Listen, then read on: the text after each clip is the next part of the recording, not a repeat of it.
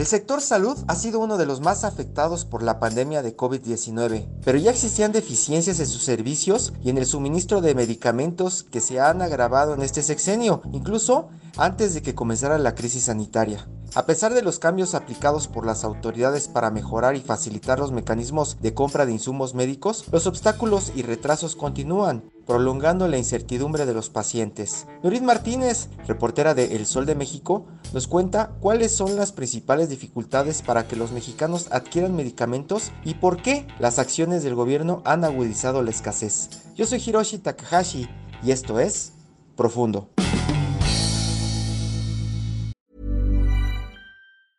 It's that time of the year. Your vacation is coming up. You can already hear the beach waves, feel the warm breeze, relax, and think about work. You really, really want it all to work out while you're away. Monday.com gives you and the team that peace of mind. When all work is on one platform and everyone's in sync, things just flow wherever you are. Tap the banner to go to Monday.com.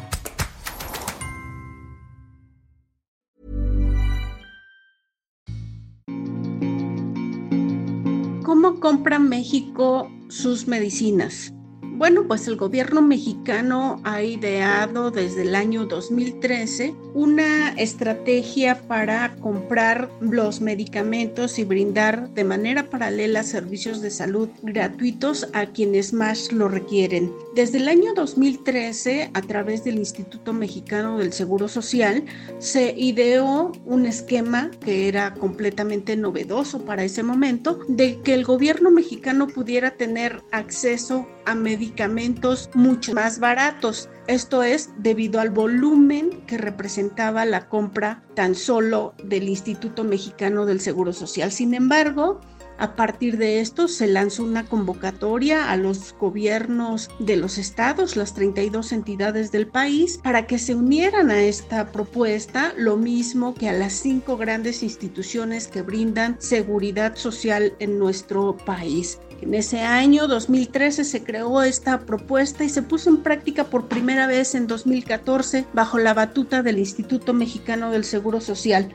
ya con la maquinaria en funcionamiento y con la experiencia ganada en todos estos años de lo que era la compra consolidada en la relación con las empresas farmacéuticas, pues se había logrado ya para 2018 tener 50 instituciones que compraban de manera unificada bajo la negociación del IMSS. Sin embargo, el cambio de administración en el año 2018 produjo justamente señalamientos por parte del propio presidente de la República de que había corrupción, había sabotaje, incluso él llegó a plantear la posibilidad de que existiera huachicoleo en la compra de las medicinas y que esto a su vez representaba pues que un grupo muy pequeño de la industria farmacéutica concentrara pues las compras, ¿no? de lo que realizaba el gobierno mexicano. Y pues en efecto, los datos que se han mostrado desde entonces es que por ejemplo desde el año 2012 a 2018, 10 empresas compraban, justamente concentraban la compra de medicinas del gobierno mexicano. De 2014 a 2018, que fue la compra consolidada de los gobiernos anteriores, existen reportes de que México pudo haber ahorrado más de 20.649 millones de pesos por estos pactos y negociaciones de precios a bajo costo por el gran volumen que representó la negociación de nuestro gobierno mexicano. Sin embargo, el gobierno del presidente López Obrador en el primer año de gestión, pues cambia esta estrategia y dice, ahora no va a ser la compra consolidada el IMSS, sino que ahora la va a hacer la Secretaría de Hacienda. Y en ese primer año, pues la verdad lo que resultó es un gran rezago en la compra de los medicamentos, hubo retardo en la entrega de los contratos, en la asignación de la licitación y bueno, pues provocó los primeros reportes de desabasto de algunos medicamentos, aunque pronto quiso corregir el gobierno del presidente López Obrador y convocó a la Agencia de Naciones Unidas, la Agencia de Compras de las Naciones Unidas para intervenir en este tema. Y ahí asignaron toda la compra mediante un convenio con la oficina que se llama UNOPS. De esto ha iniciado ya en el año 2019 y 2020 toda una estrategia de compra, sin embargo, una vez más los reportes son que la compra se ha realizado de manera tardía, provocando que la licitación tuviera una respuesta con varios meses de retraso y ello provoca que a partir del año 2020 pues la distribución de medicinas tenga un rezago de hasta seis meses tarde en la asignación y distribución de medicamentos en nuestro país.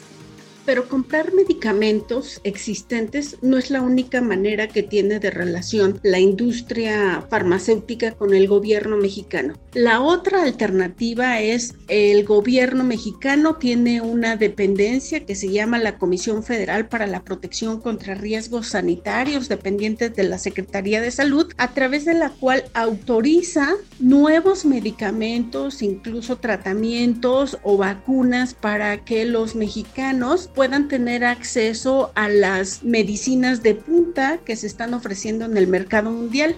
Bueno, pues para llegar a eso, la industria farmacéutica presenta cada año, en, diferentes momentos, la documentación que avalan estos nuevos medicamentos o estas nuevas alternativas de tratamientos a diferentes padecimientos. Y pues ahí también se reporta un grave rezago de la atención de la Comisión Federal de Protección contra Riesgos Sanitarios, mejor conocida como COFEPRIS.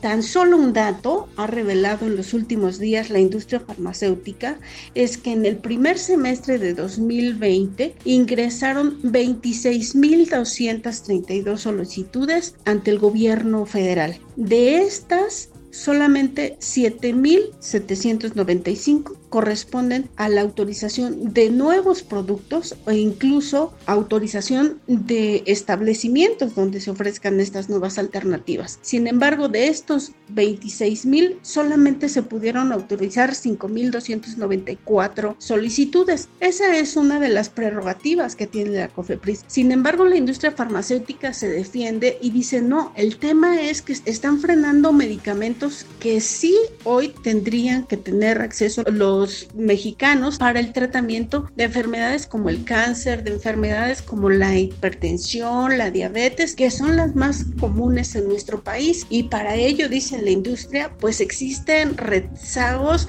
en los trámites burocráticos y también en los trámites tan solo de recepción de documentos. Y es ahí donde la industria dice, pues eso no puede ocurrir. Y para eso han encontrado ellos la industria farmacéutica, una alternativa de probar que lo que ellos han estado presentando ante el gobierno mexicano pues realmente son medicamentos que debieran estar en el mercado mexicano y lo hacen a través de la Comisión de Autorización Sanitaria.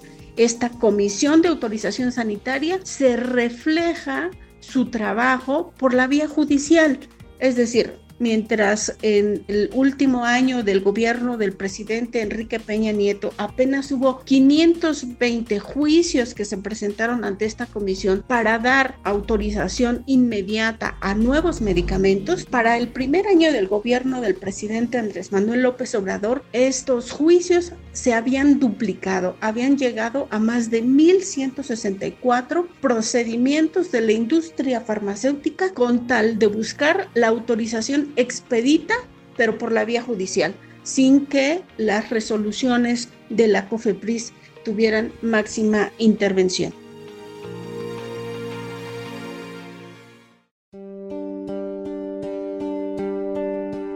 La radiografía de cuáles son los lugares en México en donde se presenta el mayor rezago, pues lo que dice la autoridad, la Secretaría de Salud, el Instituto Mexicano del Seguro, es que son todas las entidades. Hay rezago de medicamento, faltantes de medicamento, desabasto de medicamento en todas las entidades. ¿Por qué en algunos lugares se expresa más o en algunas enfermedades se expresa más? Pues por la urgencia que requieren los padecimientos en el tratamiento. Es decir, los niños con cáncer, las personas con VIH, es quienes han salido en los últimos dos años a expresar públicamente con manifestaciones, con protestas, con llamados al presidente de la República, al secretario de salud para que puedan dotarles de los medicamentos, porque ahí la determinación es contar con medicamentos o morir. y justo por eso es que han llamado más la atención. En el resto de los casos de las medicinas, pues lo que ha ocurrido, dicen los especialistas y las organizaciones civiles, es lo que ha crecido es la compra autónoma e individual de las personas en las farmacias. Esto se conoce como el gasto de bolsillo. Y si se revisan los datos en los últimos dos años en México, este gasto de bolsillo se ha incrementado porque la gente recurre a las diferentes instituciones de seguridad social por sus medicamentos y lo que les dicen es no hay. Y lo que resulta más fácil para quienes cuentan con la posibilidad de ir a las farmacias es ir y comprarlos, porque a veces pues no son en muchos casos onerosos. Sin embargo, en este tipo de tratamientos como el cáncer o el VIH, pues cada medicamento tiene altos costos por mes y por eso es que ellos han determinado pues ir a las manifestaciones, a las movilizaciones y a la demanda directa para que el gobierno mexicano les dote de estas medicinas. Tan solo un dato, y hace poco más de un mes el encargado de medicamentos del IMSS, Nirvardo Páez, comentaba que entre el año 2015 y 2020 se dejaron de aplicar 6 millones de vacunas en México a los niños y a los adultos en el programa básico de vacunas. ¿Por qué? Por el rezago que existe en las vacunas. En efecto, este no es un tema exclusivo de este gobierno. Sin embargo, en los dos últimos años, por el cambio en la compra de medicinas, la compra concentrada de medicamentos, se agudizó el problema en algunos sectores.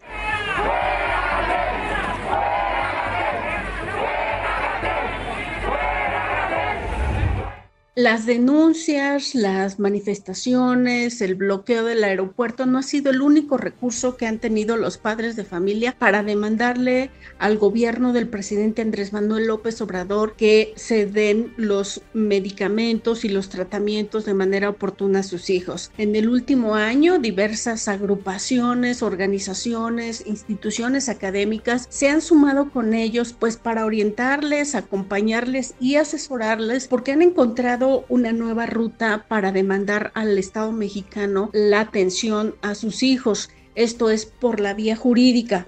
Uno de estos casos es el de una niña que se ha denunciado tiene leucemia y ha sufrido del desabasto de medicamentos en el último año. Como consecuencia de ello, un juez, Israel Flores Rodríguez, le otorgó un amparo para que le brinden el medicamento a partir de la asistencia a su clínica de manera oportuna el 1 de julio. Lo que hizo el juez al emitir este fallo es dedicarle un mensaje a la paciente, a la pequeña que sufre leucemia y le cuenta de manera muy accesible, incluso los expertos decían muy conmovedor y original, inédito hasta ahora en nuestro país, es que el juez se dirige a ella y le informa, un poco le cuenta la historia de cómo su mamá se ha preocupado por su salud y le pidió a él intervenir para hacer un llamado a los doctores, a las doctoras, para que le brinden de manera oportuna el tratamiento son parte de estas historias que han salido a la luz pública durante las manifestaciones en diferentes puntos del país. Las mamás han hecho eco de cómo han tenido que pasar diferentes eh, momentos críticos para que sus hijos reciban todos los tratamientos que ellos eh, requieren.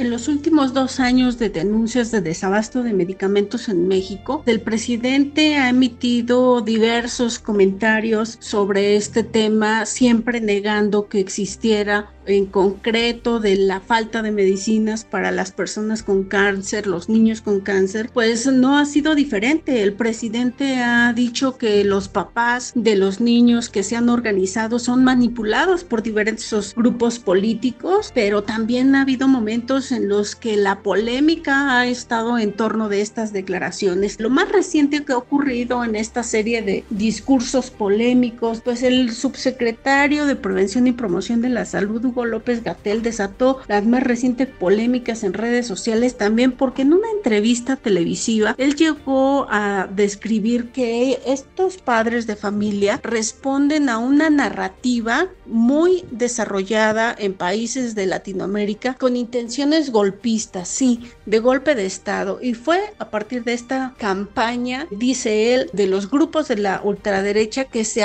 quiere atentar contra el gobierno del presidente Andrés Manuel López Obrador. Pues las reacciones no se hicieron esperar, los padres de familia reaccionaron, los académicos, las redes sociales y pues eh, parece ser que despertaron aún más las simpatías para que el próximo 24 de julio pues los ciudadanos se unan en torno a esta marcha que han convocado los papás en todo el país. No somos gente comprada, ni estamos con ningún partido, estamos con nuestros familiares, con nuestros nietos, con nuestros hijos. Vean todos los que vienen a mi país lo que está pasando en mi país. Con un tema como este del desabasto de medicinas en México, el mayor desafío que enfrenta eh, los reporteros, pues es enorme debido a que no solamente se trata de un tema de compra, de gasto y de adquisición de medicinas o de números que se traducen en claves de medicamentos, porque al final eso lo que significa es que las medicinas lleguen a cada rincón del país, a cada persona que tenga un padecimiento y muchísimo más eh, graves se traduce cuando se trata de una enfermedad prácticamente le pone plazo a la vida de muchas personas.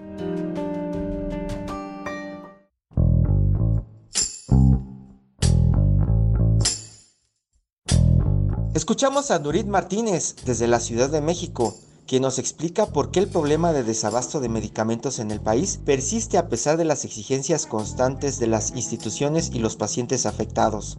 De acuerdo con el Instituto Mexicano para la Competitividad, la relación vulnerable entre el gobierno federal y la industria farmacéutica mexicana ha propiciado el desabasto de medicamentos por la falta de una política integral que asegure el buen funcionamiento del mercado y la distribución puntual a farmacias y centros de salud. Desde octubre de 2018, padres de niños con cáncer han sostenido más de 70 reuniones con funcionarios de diversas dependencias. Buscan soluciones, pero solo terminan con promesas que nadie cumple. A mediados de junio de este año, el titular del INSABI, por ejemplo, Juan Ferrer, se comprometió a que los medicamentos llegarían al país antes de terminar el mes para ser repartidos en 14 hospitales de 5 estados. Eso no ocurrió. Esas promesas vacías se han repetido una y otra vez en los últimos años, pero miles de pacientes en el país ya no pueden esperar más a que el gobierno decida actuar a su favor sin caer en discusiones políticas. Las decisiones de la administración actual no han mejorado la situación y mientras no reconozcan sus errores y cambien su estrategia, la salud de los mexicanos continuará en riesgo. Te invitamos a suscribirte a nuestro podcast a través de las plataformas de Spotify, Apple Podcast, Google Podcast, Deezer y Amazon Music, para que no te pierdas ningún episodio. También nos puedes escribir a podcast.om.com.mx o en Twitter podcastom. Te recomendamos escuchar Aderezo, donde nuestras especialistas en nutrición tienen las mejores recomendaciones para mejorar la alimentación. Porque no hay nada más rico que sentirse sano. Hasta la próxima. Esto es Profundo. Un reporte a fondo de la Organización Editorial Mexicana. How would you like to look five years younger? In a clinical study, people that had volume added with Juvederm Voluma XC in the cheeks perceived themselves as looking five years younger at six months after treatment. Look younger, feel like you. Add volume for lift and contour in the cheeks with Juvederm Voluma XC. Reverse signs of aging by adding volume to smooth laugh lines with Juvederm Volure XC. For important safety information and to find a licensed specialist, visit juvederm.com. That's J U V E D E R M.com. Not for people with severe allergic reactions, allergies to lidocaine, or the proteins used in Juvederm. Common side effects include injection site redness, swelling, pain, tenderness, firmness, lumps, bumps, bruising, discoloration, or itching. There's a risk of unintentional injection into a blood vessel, which can cause vision abnormalities, blindness, stroke, temporary scabs, or scarring. Talk to a licensed specialist to find out if it's right for you.